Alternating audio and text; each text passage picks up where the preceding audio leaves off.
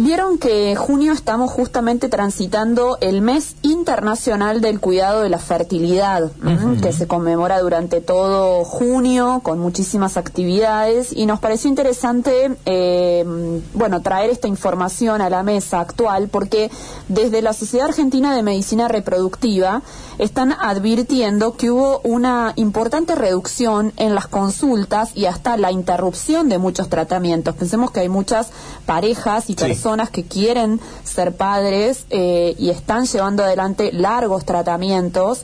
Y claro, durante la pandemia y durante todo lo que vivimos, sobre todo el año pasado, muchos de estos tratamientos se interrumpieron y justamente desde eh, SAMER, que es la Sociedad Argentina de Medicina Reproductiva, están advirtiendo y motivando a que esto no suceda, ¿no? Bien. A que quienes quieran continuar con los tratamientos lo hagan. Como ha ocurrido en otros campos de la medicina, ¿no? Con otro tipo de tratamientos también, lo hemos hablado aquí, más o menos Exactamente. Esto tiene un poco más que ver con una decisión personal y como cada uno ha transitado, sobre todo la pandemia que nos movió no solo en la salud eh, física, sino también emocional, pero bueno, están advirtiendo de que hay muchos cuidados y que se puede continuar con esto. El doctor Agustín Pascualini nos atiende ahora, él es especialista en medicina reproductiva y a su vez es secretario de la comisión directiva de SAMER. Doctor Fernando y Gonzalo, lo saludamos. ¿Cómo le va? Buen día.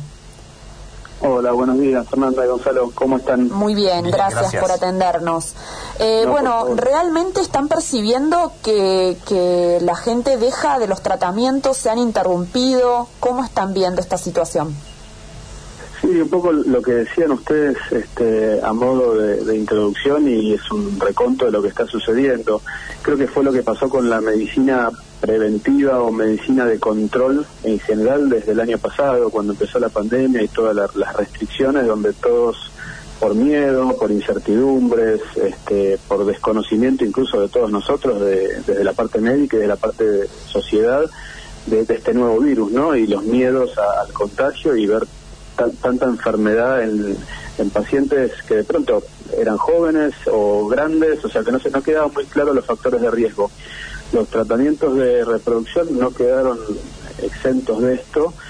Eh, de hecho, hubo unas recomendaciones del ministerio donde solo decía que se priorizara lo urgente y no y se pospusiera el resto, mm.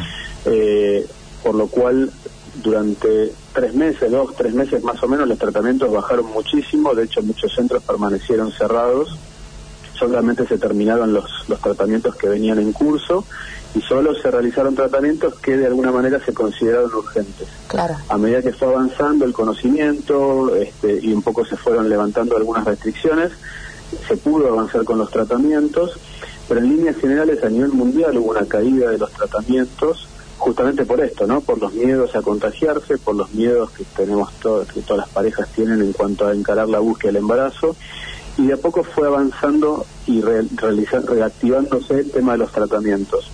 Ahí en particular en nuestro país, que tenemos la ley de cobertura, un poco se frenó también porque hubo menos cobertura de los tratamientos, en su principio. Ahora, hoy por hoy, por suerte, esa barrera está superada y, las coberturas están activas en cuanto a, autorizaciones de los tratamientos y los centros nos se tuvieron que adaptar a, esta nueva modalidad de atención, ¿no? Como todos este, que, hicimos alguna consulta médica hemos visto, ¿no? Que la virtualidad está más presente, que las consultas son más espaciadas, que hay menos gente en la sala de espera.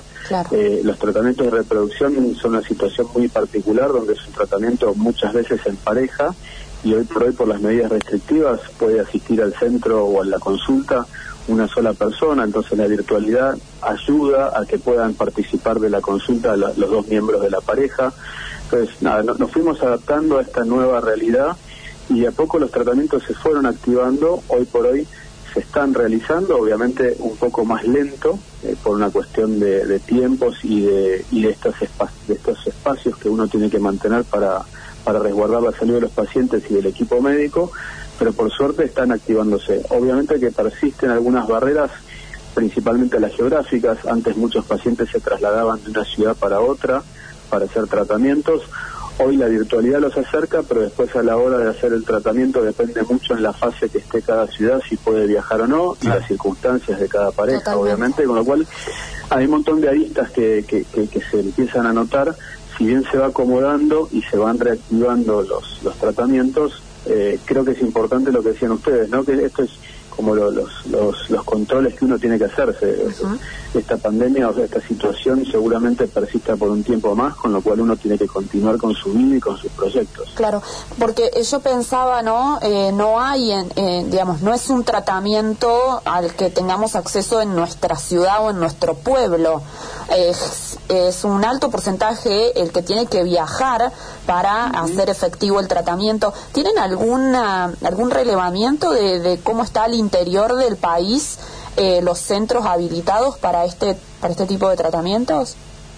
Mira, centros hay en, muchísimas ciudades, hay centros acreditados por la Sociedad de Medicina Reproductiva y donde se, se certifica la calidad de su atención y de su funcionamiento.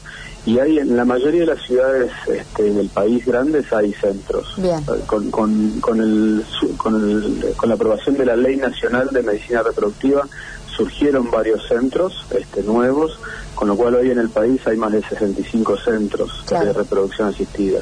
Con lo cual, más o menos, obviamente no hay en todas las ciudades, pero más o menos uno tiene cercano a, casi todos lados un centro de, reproducción de referencia. Bien, ¿Y, creen desde la sociedad que, que, puede haber algún impacto en la tasa de natalidad, no solo por esta suspensión de consultas, sino también por el efecto pandemia? Eh, porque, bueno, realmente mm, yo pensaba, ha impactado en la dinámica de las parejas también. Sin dudas, eso es un problema a nivel mundial. Ya a nivel mundial se venía viendo que la, eh, la tasa de natalidad venía en descenso, más que nada en los países desarrollados, que es donde más se ve este descenso, y eso genera un envejecimiento de la población. No nacen chicos eh, nuevos, con lo cual la población va siendo más, más grande, y eso le saca al país eh, la, la población productiva, que en general son los jóvenes. En nuestro país venía disminuyendo, pero veníamos de una tasa natalidad alta, con lo cual ese descenso no era significativo, pero sin duda que ahora estamos viviendo, o sea, el embarazo dura nueve meses, ahora estamos viviendo más que nada esos tres, cuatro meses iniciales de la pandemia de incertidumbre, con lo cual los, los nacimientos a nivel general lo que se ve es un descenso. No tenemos una estadística en vivo, pero seguramente eh, lo que se ve en, sensación en los sanatorios y hospitales es que la natalidad, por lo menos en estos tres meses, disminuyó. Lo que hay que ver es cómo, cómo continúa de acá en adelante por el rebote y muchas veces siempre se habló que después de ciertas situaciones de incertidumbre o de este tipo de, temas hay como un baby boom de, de, nacimientos, ¿no? Pero por ahora no se está viendo eso. Claro. O sea que ahora estamos viendo el efecto del comienzo de la pandemia. Tal cual. Tal cual. De esa incertidumbre inicial, que fue la, la, mayor incertidumbre, digamos, ¿no? La mayor incertidumbre donde segura donde eh, lo que se está viendo es que están disminuyeron los nacimientos, con lo cual disminuyen los embarazos, ¿no? lo, que uno ve para atrás. Claro. Lo que hay que ver es cómo continúa, porque después del, de, la etapa de esa incertidumbre, más para octubre, noviembre, se vio que hubo todo un aumento de, de, tratamientos, de embarazos en general, con lo cual hay más consultas ahora de embarazos más chicos, ¿no? De, embarazos de primer trimestre y segundo trimestre, con lo cual probablemente eso sea el reflejo de que a partir de noviembre, octubre, noviembre ya la situación cambia un poco, por lo menos a nivel de las parejas. Claro, claro. Doctor, la última de mi parte, ¿hay alguna incompatibilidad entre una persona que se tiene acceso a la vacuna porque le toca em, y estar en un tratamiento de este tipo? Mira, esa es una, una pregunta, es, la pregunta del momento. Ah, eh, la, realidad es que todos fuimos aprendiendo y vamos aprendiendo en el día a día con las vacunas y sus indicaciones y, es lo que vivimos eh, en el día a día. La realidad es que por proceso de fabricación de las vacunas son todas seguras para el embarazo. Obviamente que eso es extrapolando datos y no con datos específicos de mujeres que se hayan vacunado con estas vacunas en, en especial pero la realidad es que la recomendación siempre tiene que ver con un costo-beneficio y un riesgo y, que asumir y en general se cree que es mucho mejor y esa es la recomendación disminuir los riesgos de padecer una enfermedad moderada severa de COVID que los riesgos que se están viendo durante eh, por la inyección de la vacuna, con lo cual la recomendación es vacunarse. De hecho, la recomendación ministerial es mujeres embarazadas con factores de riesgo vacunarse. Perfecto. Así que sí, yo este, recomiendo la vacunación. Bueno, doctor eh, Agustín Pascualini, muchas gracias por estos minutos con nosotros. No, por favor, a ustedes. Que tengan buen día. Muy amable. Especialista en medicina reproductiva y secretario de la Comisión Directiva de la Sociedad Argentina de Medicina Reproductiva. Bueno, en el mes internacional del cuidado de fertilidad, hablando un poco de todos estos tratamientos y el impacto que tuvo la pandemia, por supuesto, no escaparon.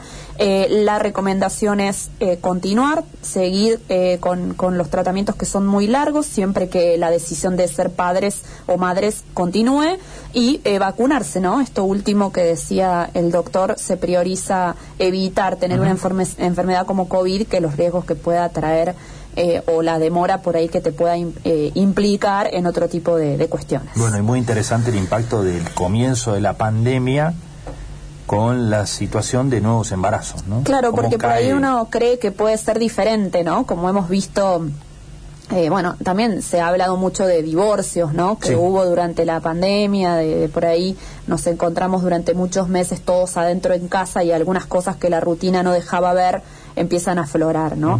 Pero, mm, eh, y también a veces escuchas eh, al revés, ¿no? Que, proliferaron esos embarazos espontáneos y aparentemente no, no es así, ¿no? Están viendo una cuestión mundial y también se está empezando a ver en Argentina, eso no sucedió. Eh, y bueno, y lo que implica la problemática del envejecimiento de la población, ¿no?